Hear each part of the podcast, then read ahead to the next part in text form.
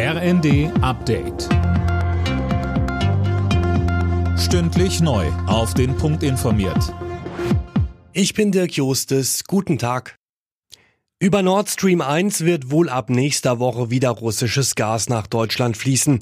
Russlands Präsident Putin erklärte am Abend, dass Gazprom seiner Verpflichtung in vollem Umfang nachkommt. Imme Kasten. Ja, Voraussetzung sei aber, dass eine in Kanada reparierte Turbine zurück nach Russland kommt. Sonst könnte es zu einer weiteren Drosselung der Lieferungen kommen, sagt er. Aktuell wird Nord Stream 1 noch gewartet. Schon im Vorfeld hatte Russland die Gasmenge gedrosselt.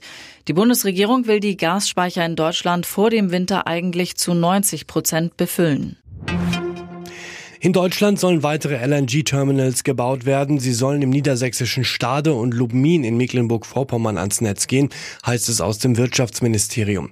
Minister Habeck erklärte, wir müssen russisches Gas so schnell es geht ersetzen.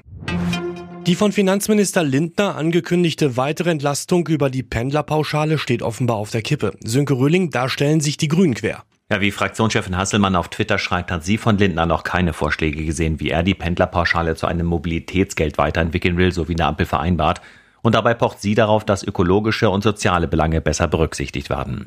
Lindner hatte gestern erklärt, dass er bereit sei, die Menschen über die Pendlerpauschale stärker zu entlasten. Das hilft nach Ansicht der Grünen aber vor allem Gutverdienern und bietet keine Anreize, Sprit zu sparen. Die Sparappelle haben offenbar gewirkt. 62 Prozent der Deutschen duschen mittlerweile kürzer und seltener als noch vor wenigen Wochen. Das hat eine INSA-Umfrage für die Bild ergeben. Vor allem Geringverdiener versuchen so, ihren Energieverbrauch zu senken. Alle Nachrichten auf rnd.de